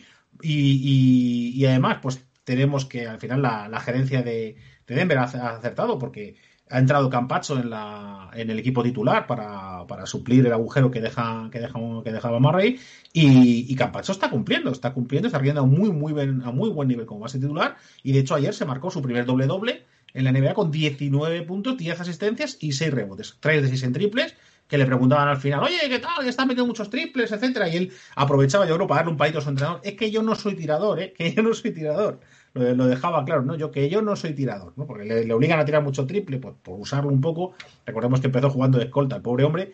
Y bueno, a él que le dejen sus. que le dejen su, su juego, que es espectacular, que es precioso, y que se basa en, ver el juego y en asistir a sus compañeros. Está, está siendo un highlight continuo todas las, todas las semanas con sus no look passes y con las piguerías que hace. Y de hecho, hace poco pues batió incluso su récord de asistencia. Ojito, porque con Denver cuarto se prepara una primera ronda de infarto.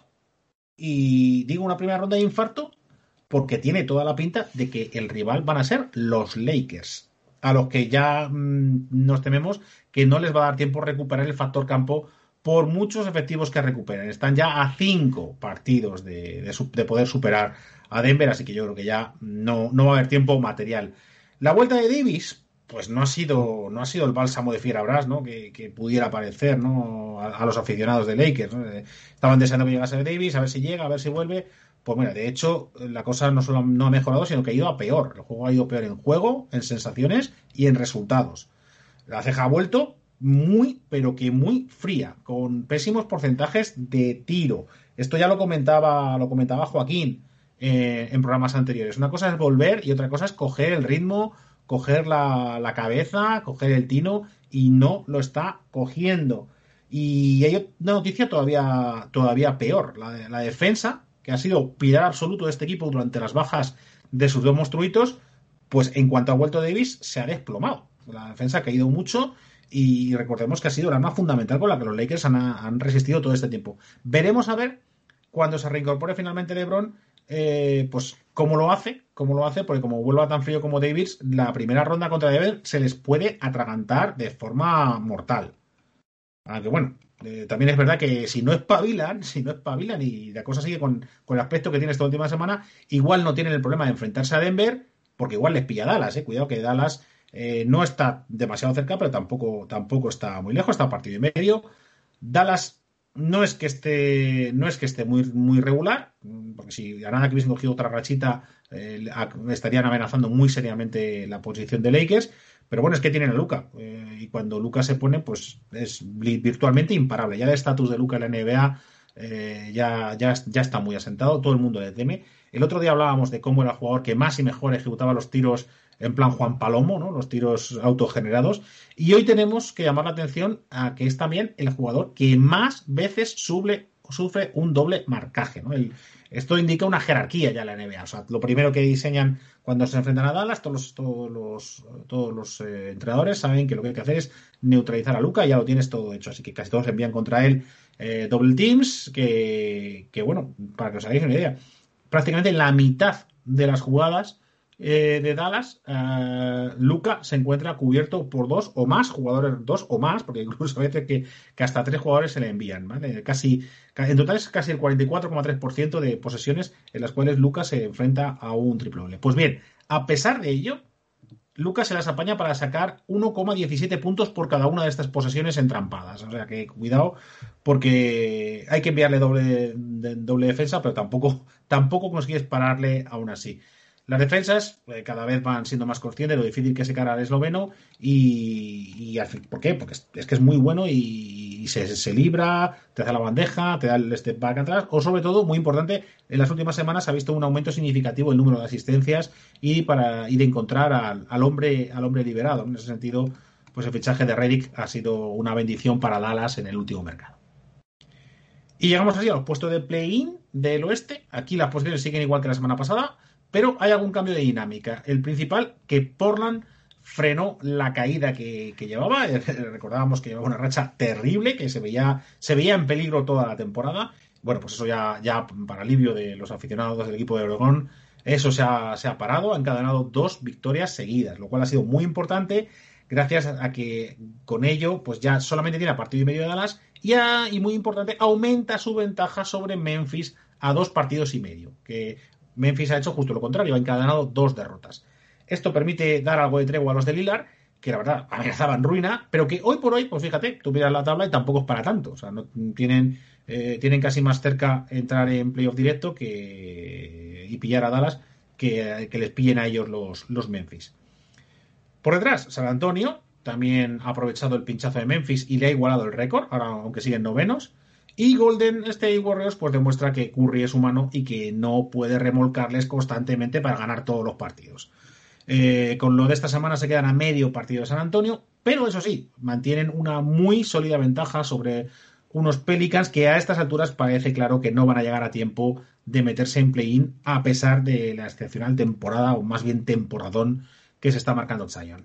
Javi, antes de que cambiemos de conferencia, vamos a pararnos un segundo a hablar de la zona media del oeste, si quieres, los puestos de play-in e incluso los últimos que están a punto de, salir de playoff, porque mejor que no se relajen, como decías antes, ni Lakers ni Mavericks, que, están a puntito de, a una semana mala de quedarse fuera. Pero es que las peritas, y voy a entrecomillar eso de peritas, porque al final el que se van a meter como séptimo y octavo del oeste, pueden ser uno de estos cuatro equipos, Portland, San Antonio, Memphis o Warriors. Según el análisis que nos acabas de traer, independientemente de las rachas de esta semana, Vamos a quedarnos con los nombres y lo que representa cada equipo de cara a playoff. Es un dardo envenenado, sobre todo teniendo en cuenta que son armas eh, muy peligrosas. Portland es un equipo que en playoff se crece y sobre todo nuestro amigo Lillard lo ha demostrado temporada tras temporada. Spurs, ¿qué vamos a decir? Es Spurs y es un equipo que, su, su hábitat natural es el playoff. Mm, Memphis, Memphis juega como si no tuviera nada que perder. Yo no sé si habéis visto los últimos partidos de Memphis, pero ya no es solo ya Morán, es que están ampliando el bloque y Memphis está jugando como, como cuatro chavales que están jugando en la cancha de su barrio, se divierten mucho y eso de cara a playoff, jugar sin ese miedo a perder, me parece muy peligroso. Y por último, los Warriors que están viendo la mejor versión de Curry, incluso mejor que aquel Curry MVP. Es la mejor versión de Curry que hemos visto jamás. Entonces, me parece que si yo fuera eh, Utah, Phoenix o Clippers, que son ahora mismo los equipos que aspiran a, los primeros puestos del oeste, no estaría nada tranquilo. Yo no sé vosotros cómo lo veis, pero me parece que el séptimo y el octavo del oeste son un dardo envenenado este año, como pocos años se recuerda. No, no, eh, tú imagínate un Utah, un Utah Golden. Es que, hombre, favorito evidentemente Utah por cómo está, pero no ves la eliminatoria arrasando Utah como sería normal un primero contra octavo, porque ojito unos Golden, que ya sabemos cómo son los playoffs, que el playoff al final te tiran una o dos estrellas, el nivel de carry de, este, de estos últimos meses eh, te gana el solito prácticamente tres partidos, con que ganes uno más ya te has clasificado. ojo, la primera ronda, lo decía este año, tú ves ahora mismo el, tú ves ahora mismo el, el, el, bracket y es que, es que da pavor, es que da pavor porque es que en el play-in se te pueden colar bichos totales. Eh, lo has comentado tú, es que Portland, es que el, el Time, el Dame Time ese, hace que se le aflojen los esfínteres a más de uno. Entonces, la verdad es que, es que se plantea una primera ronda de playoffs de las más emocionantes de los últimos, de los últimos tiempos. Bueno, es la, es la, dureza del, del, oeste, ¿no? Eh, incluso históricamente, yo creo que solo hay cinco ocasiones en las que ha caído un, un primer, o sea, un, equipo en primera ronda que fuera líder de conferencia. Y bueno, eh, son tres en el oeste, ¿no? Que yo además recordamos seguro dos muy eh, bastante recientes que fueron las de las de Memphis a precisamente Memphis a San Antonio con Margasol y, y, los Golden State Warriors de Baron Davis a, a los más de Novitsky. Luego Chicago con Filadelfia también, me parece que en 2012 o así y luego una vez Miami y ya en los 90 Seattle. Bueno, mm, de todas maneras también digamos que una vez que lleguen, que ya veremos cuando llegue cuando lleguen esos emparejamientos, también seguro que van a ser series muy bonitas, pero hay que tener en cuenta también que, a ver, para, para Utah o, Phoenix realmente, eh, incluso cayendo en primera ronda, tampoco sería un, desastre, ¿no? Porque no tenían a lo mejor el, objetivo muy arriba eh, sí, lo sería en caso de Clippers, evidentemente. Eh, y en el caso de Utah y Phoenix, además, es que es más, es que ellos ya lo que van a la tranquilidad que van a tener es que van a, evitar a, los angelinos y a Denver. Eh, con lo cual creo que, ya es un primer paso dado. Y ya te digo, no, no creo que suponga, que suponga ningún cataclismo realmente. No, no, no hablaremos de la, del gran desastre que ha sido Utah por caer en primera ronda, por ejemplo. claro, precisamente. Yo este año me lo creo todo. No, no, no pondría dinero por nadie, pero yo este año de verdad me creería cualquier cosa y me sorprenderían muy pocas cosas ya. Es que precisamente lo que, lo que puede ocurrir es que, claro, si, primero es Utah, segundo, de, segundo eh, Phoenix, nos podemos encontrar el hecho de que en la combinación de esa primera ronda haya más esencia de playoff, más veteranía y más playoffina, ¿no? Esa, esa sustancia especial que te hace ser mucho más peligroso en playoff y que es lo que diferencia a los ganadores de los perdedores, pues va a haber muchísimo más en los equipos que vienen del séptimo y octavo, de que vienen de, luchar por el play-in, por el, por el play-in, va a haber mucha más en esos equipos que en, que en Utah y en, y en Phoenix, con lo cual el resultado puede ser, puede ser aún más imprevisible. Que luego igual te acaban 4-0 y, y, nos reímos de Jolín, es que no damos ni una, ¿eh? Eso también. ¿Qué pasará? ¿Qué pasará? Vamos a tener que, que crear una sección aquí de nuestro, pronósticos erróneos. Previamente en zona 3-2. Previamente errado en zona 3-2 va a ser la sección. Totalmente. Hacemos, Bueno, Javi, vámonos, vamos a cambiar de conferencia a ver qué se cuece por el este. Pues en el este tenemos, pues los Nets están líderes, con un partido de ventaja sobre Filadelfia. Hemos hablado mucho de los problemas de lesiones y de bajas de Brooklyn, pero mira, ahí están, eh, líderes. O sea, a ellos les importa un pito que digamos que si no juegan, que es el Big Three, que si tal, bueno, es a lo suyo, que es ganar y están líderes. Esta semana incluso les han metido un buen meneo este domingo a uno de los equipos más en forma, estos Suns de los que tanto también hemos hablado. Bueno, pues llegaron a, llegaron a Nueva York y se llevaron una, una buena tunda. La verdad es que ves el, potencial que está demostrando con media plantilla en la enfermería y te los imaginas reuniendo a esos efectivos en playoff y pues, pues claro, pues, pues eso, meten, meten miedo, se te aflojan los esfínteres. Pero, pero, cuidado, porque hay otra kriptonita amenazando por ahí, además de la de las lesiones, y es eh, y, el hecho que han tenido poca conjunción, de la que hemos hablado en programas anteriores. Esta otra kriptonita a la que me refiero es, es la defensa. La defensa es un auténtico circo. Ahora mismo tienen, atención, la séptima peor defensa de toda la competición. Repito, séptima peor de toda la competición. Siempre digo que hay un equipo campeón, hoy en día y en toda la historia de la NBA, un equipo campeón se construye desde la defensa. Pero hoy lo voy a decir respaldándolo con datos. Y es que desde que se, desde que se contabilizan las posesiones, solamente hay un equipo que haya ganado el anillo teniendo una de las 10 peores defensas, que fueron los Lakers del año 2001. O sea, los de Kobe, Shaq y compañía. Y no era ni si, por supuesto, no era la séptima, era la novena peor. Era incluso una defensa mejor comparativamente a la que están teniendo los Nets. Muchísimo va a tener que apretar a Inash, eh, que, bueno, por asustar un poquito más a los fans de Nets, recordemos que Nash en ese aspecto va a ir cortito porque nunca jugó en ningún equipo que destacase por ser precisamente aguerrido. Así que cuidado que, ahí hay un, una debilidad en un equipo que por otra parte, como tú ves a, esa, plantilla jugar eh, al completo y, no, hay, no hay quien los pare hoy por hoy. Segundos, pues tenemos a los Sixers, que son otros que ganan a pesar de las lesiones. Recordemos que han estado tocados Simmons, en Biz y aún así aguantan. Con su equipo titular en pista tienen un, balance que es brutal, es 24 lo que llevan si juegan sus estrellas, pero sin él, la verdad es que lo están haciendo bastante bien. Curioso porque, eh, aunque las últimas derrotas que han, que han experimentado esta semana han sido apuradas, son el mejor equipo de la liga en instantes decisivos, con una eficiencia de 119,3 puntos por posesión en el tiempo clutch, en los cinco últimos minutos. Otra buena noticia para los de Pensilvania es que tienen uno de los calendarios más cómodos para este final de regular season, así que cuidado que todavía le pueden competir a los Nets por esa primera plaza, así que esto sí que habrá que ponerlo en, cuarentena a ver, a ver cómo evoluciona. A estas alturas, poco decir de la tercera plaza, con, donde están ahí los Milwaukee, abonados, están, diríamos abonados, aburridos, que también empieza por AB, porque tienen, están muy lejos de los primeros, están a dos partidos y medio de Filadelfia y están a cuatro de sus perseguidores, ¿no? Así que en ese aspecto yo creo que ya se van a dejar ir lo que queda, lo que queda de temporada. Y decíamos que están a cuatro de su perseguidor y su perseguidor son los alucinantes Knicks de Thibodeau. Esta semana eh, hemos visto cómo Sans eh, le rompía su mejor racha de victorias en lustros, que finalmente se quedó en más nueve. Malas noticias, fíjate, estaban emocionadísimos los abundantes fans de los Knicks. Bueno, se ha quedado en más nueve porque llegaron los Sans con las rebajas y, cortaron, cortaron por lo sano.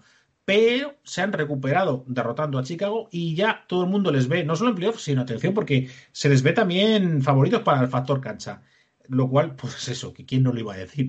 Ahora, en, esa sección que decíamos antes, como pongamos la, agenda que hicimos, ¿no? El dossier que hicimos de inicio de temporada con lo que decía yo de los Knicks, pues bueno, pues me, tendré que avergonzar un rato, mea culpa, de verdad, También es cierto que el tips que tenemos ahora, pues no, no se parece nada al Thibodeau que venía de, Minnesota, ¿no? Ese entrenador que nos aburrió con los de Minneapolis. Eh, Thibodeau sigue manteniendo su obsesión por la defensa, pero por primera vez en, su carrera, pues ha sabido organizar una, segunda línea anotadora que forman Rose, Quickly y Barks, que permite aguantar el ritmo conseguido por, por Randall y, Barrett con la primera unidad. La verdad es que en la gran manzana están que todavía no se lo creen. Decíamos que muchos le ven con la cuarta plaza asegurada, pero cuidado, porque por, por sensaciones, porque lo que es luego por números no es, porque Atlanta estarían quintos a un solo partido. Problema, pues que los dos últimos partidos de Atlanta han sido derrotas contra Pistons y contra Sixers. La de Sixers la puedes entender, la de Pistons jugándote factor cancha en playoff, pues ya es un poquito más, un poquito más mosqueante y eso ha apagado la euforia de las dos victorias anteriores frente a rivales peligrosos en este que habían sido Heat y Milwaukee. O sea, ahí se veía que, que Atlanta al final se iba a hacer con la cuarta plaza, pues bueno, ahora, ahora las sensaciones son distintas. La verdad es que con Macmillan el equipo es mucho más sólido, pero también hay que tener en cuenta que la, la juventud es, un equipo muy joven y la juventud hace que de vez en cuando pues la cabra tira al monte, haya, desconcentraciones y haya derrotas inesperadas. Boston cerraría las posiciones de play directo en la sexta plaza. Han tenido una semana un poco más irregular, pero es cierto que parecen haber reencontrado el ritmo. Eh, y más les conviene no perderlo porque ahora mismo están empatados en balance con Miami, que tiene opciones muy serias de meterse en playoff y mandar a al play-in a Boston o incluso a Atlanta. Y hablando de Boston, que también es otro de esos equipos que si tiramos de lo que dijimos al principio de temporada, podemos salir un poco mal parados, sobre todo yo, que creo recordar que les daba como finalistas de conferencia. Bueno, eh, por eh, armarme un poco de, no sé, de, excusas y argumentos, mm, yo tenía la sensación de que era quizás en una temporada que todos los equipos están muy castigados, tenía la sensación de que era el más castigado por el COVID y he encontrado algo que me, que me da la razón, que es un gráfico de una web especialista en este tipo de datos avanzados, ¿no? Y, macros y tal, eh, que es, muy interesante. Estaba repasándola, entreteniéndome mucho, mirando, mirando los equipos. Luego, si queréis, la podemos incluso eh, compartir el enlace en el, en el, en el Twitter de Zona 32 para que lo vean los oyentes. Y, se ve que, realmente Boston es el equipo más castigado, sumando todos los días eh, de ausencia por, por, protocolo COVID de su roster, da un total de 167 días. Eh, con diferencia el más castigado, luego estaría Dallas con 118, siguen Toronto, Miami, o sea, equipos que han tenido momentos también que hemos dicho, parece que este año están, están decepcionando un poco. Muy curioso que, Indiana solo dos días, Son, no sé quién ha sido el jugador, el único que ha tenido estos dos días, pero eh, sanísimo lo de Indiana, que han tenido otro tipo de problemas por otro lado. Bueno, muy, muy curiosa y, ya digo, creo que, está bien que si quieres la, lanzamos eh, luego y que, los oyentes ahí trasteen un poco en, en el dato. Me ha gustado este, esta web que has encontrado, Pepe, aunque tengo que decir una cosa, creo que en el dato de Boston hay algo de trampa, porque el tercero, si miras jugadores individuales, esto invitamos a los oyentes a que se pasen por el enlace que publicaremos luego, porque de verdad que es, muy chulo mirarlo. Está Evan Fournier es el tercero y Tristan Thompson el cuarto. Ambos jugadores de Boston, los dos suman en total 53 días para Boston. Pero es que los de Evan Fournier, los 27 días de Evan Fournier, no sé si fueron con Boston o fueron todavía en Orlando. Entonces, me gustaría ver. Yo, yo también tengo la sensación de que Boston es el equipo más castigado por, por, la, por el COVID, pero me gustaría comprobar si, estos datos de Fournier y estos 27 días que tiene, que designados como COVID Fournier fueron, fueron en Boston o fueron en Orlando y posteriormente se le han computado a Boston. Aún así, si se le quitasen esos 27 días de Fournier, Boston seguiría siendo el equipo más castigado por el COVID, aunque creo que reduciría un poco la diferencia. Y Fournier se pierde, se pierde con Boston, algunos se perdió, ¿eh? No sé si, mira, estoy leyendo aquí, es una noticia de hace seis días y decía que se había perdido los últimos ocho, partidos con Boston. Pues entonces nada, no hay trampa. Podemos decir que Boston es sí que le coincidió en Orlando también parte de ellos. ¿eh? Eh, algo de razón tienes. Bueno, aún así sigue siendo el equipo más castigado, ¿eh? incluso aunque quitáramos los 27 de Fournier. Y cualitativamente, porque es el único que, ha tenido, que, tiene una estrella que ha estado contagiada y que ha bajado su rendimiento post-COVID por, por, las secuelas pulmonares que, puede dejarla el puñetero bicho. que es el caso de Tatum, que ya sabemos que está de momento está con inhaladores, a ver si se, se acaba recuperando, le damos lo mejor al amigo Tatum, pero eh, es, además es especialmente perjudicado porque ya digo, es la única estrella de la NBA que ahora mismo está, está con problemas derivados del COVID. Pero bueno, eh, la verdad es que parece ser que por lo menos van a, van a salir los, los, los, los, Boston de, de, este, de esta crisis que habían tenido y, a, ver, a ver cómo aguantan. Eh, pero vamos, muy bien, muy bien lo de la tabla, que no, había, no la conocía y está muy bien. Además está muy bien que nos, nos molestemos en poner excusas a nuestros errores de a nuestros errores de, de, pronóstico, porque si no no vamos a no vamos a salir de pobres nunca. Bueno, por detrás de, Boston eh, tenemos a Charlotte, que se le está haciendo largo el tiempo sin la Melo, ni Hayward. Y, aunque hacen un baloncesto muy bonito y dan sorpresas, como su paliza del sábado a Boston, precisamente, que fue un partidazo muy, muy bonito de ver, con unos con un acierto, con una velocidad brutal por parte de los de los de Carolina, o recuperan pronto la Melo, o me temo mucho que van a seguir perdiendo posiciones. Indiana, pues Indiana lo que está haciendo desde hace desde diciembre, aguantar, aguanta la novena plaza, partido y medio de ventaja contra los Washington. Que bueno, cuidado porque los Washington tuvieron su primer disgusto, eso sí, en casi tres semanas. Pero habían, este, esta semana han perdido su racha que llegó a más siete. Además la perdieron contra los Spurs en un emocionante partido que se resolvió en la prórroga, un partidazo. Pero la racha le sirvió, eso sí, para, para ver a Bill fijaos, Bill nombrado jugador de la semana. Nuestro amigo Bradley Bill, jugador de la semana en el este.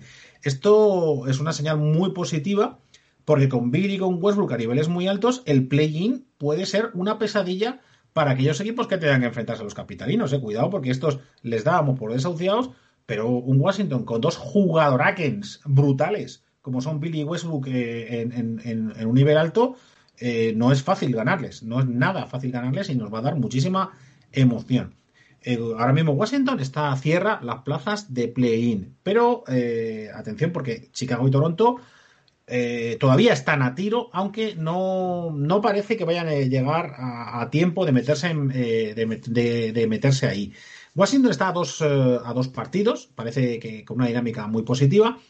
Así que, mm, teóricamente podrían pillar a Washington, pero es que Washington es que va para arriba. Es que ahora mismo Washington está jugando un nivel que no creo que, que, pierda. Con lo cual, las esperanzas de Chicago y Toronto pasan porque Pacers y Hornets, que están mucho, mucho más frágiles, que están con sensaciones pues, más, más difíciles, de que se les está haciendo larga la temporada, están. Ellos sí pueden caer, pero claro, la distancia es muy grande con ellos. Están a 3,5 y 4 partidos, con lo cual yo creo que, no les va a dar tiempo. Así que bueno, veremos.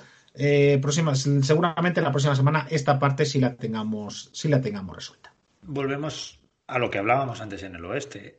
Ahora, en la conferencia este, no da la misma sensación de que esa primera ronda de primero contra octavo, segundo contra séptimo, pueda ser tan reñida o por lo menos pueda ser tan emocionante. Es que es cierto que en el este sí se notan mucho más esas diferencias.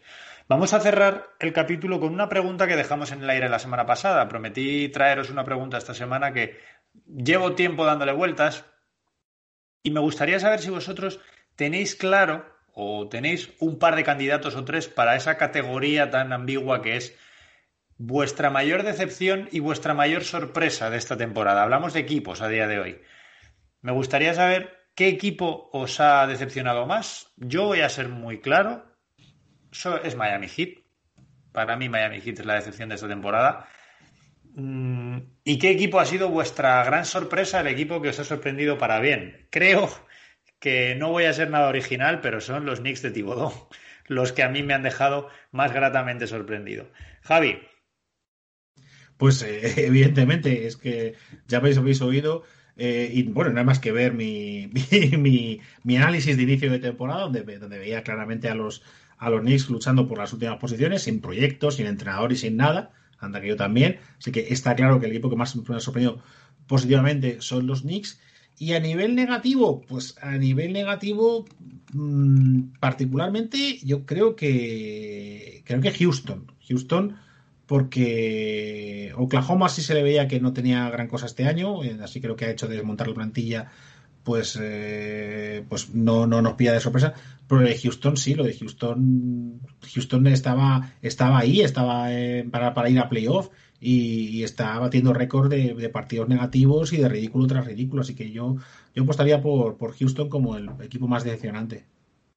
No sé si cambiar mi, mi respuesta del equipo más decepcionante, porque ahora mismo estoy pensando en otro equipo. Pero bueno, Pepe, voy a dejar que seas tú el que hable y luego te cuento. Bueno, pero tenéis que tener en cuenta que Houston yo creo que hay un antes y un después de, lo de Harden, ¿no? Mm, no sé. A mí, decepcionante, es que, claro, si empiezas a pensar lo que hablábamos de Boston, ciertos condicionantes, aún así es cierto que podría estar entre. Mm, estoy pensando más en el este, Boston e Indiana quizás, eh, pero mm, realmente me decepcionan más los equipos que teniendo plantillas jóvenes, mm, yo no, quizás no quería, digamos, más bien que, se pusieran a tanquear tan descaradamente, tipo Detroit, por ejemplo, o Minnesota incluso, ¿no? Aunque Minnesota ahora parece que, están en eso, en, una, en un momento positivo, y bueno, pero eh, eso sí que me decepciona, ver eh, proyectos jóvenes que no, que no cuajan. Y te diría que Minnesota, es que Minnesota ya son muchos años decepcionando. Eh, primero era con Wiggins, ahora parecía que ahora todo iba a girar alrededor de Towns, que es mucho mejor jugador, pero siguen decepcionando. También es cierto que lo que ha sufrido Towns, eso es para verlo. Entonces, eh, mira, voy a decir Indiana por quedarme en el término medio, ¿no? De equipo que se esperaba un poco más, pero tampoco que fuera a ser un equipo, digamos, de la zona alta, pero sí que estuviera metido en playoffs más o menos bien. Yo por lo menos eso, eso, eso esperaba y me parece que están dando claramente un paso atrás respecto a, las temporadas pasadas.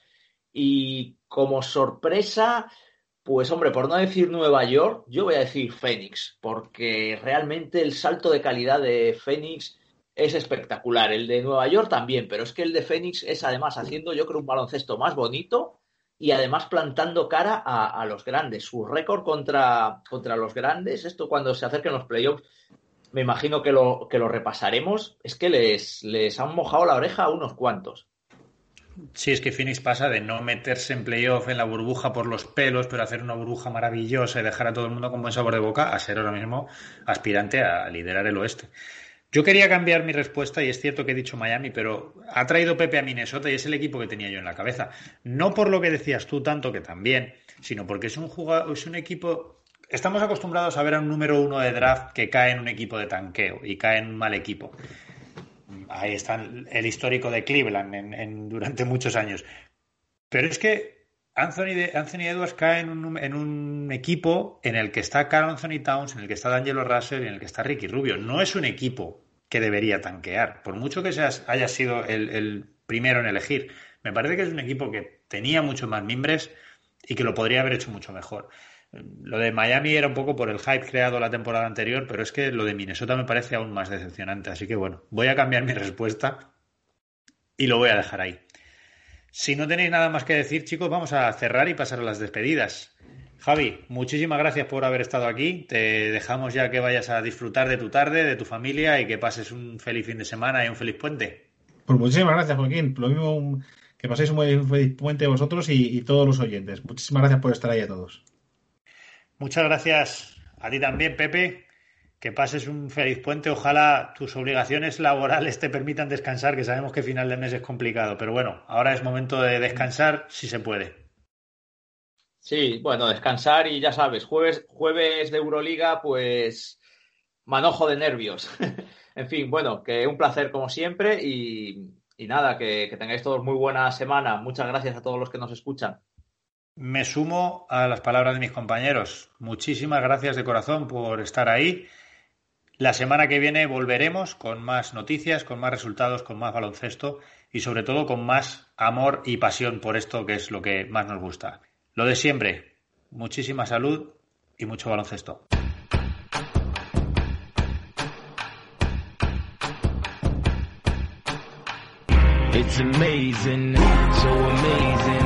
So amazing, so amazing. It's amazing, so amazing, so amazing, so amazing. It's amazing.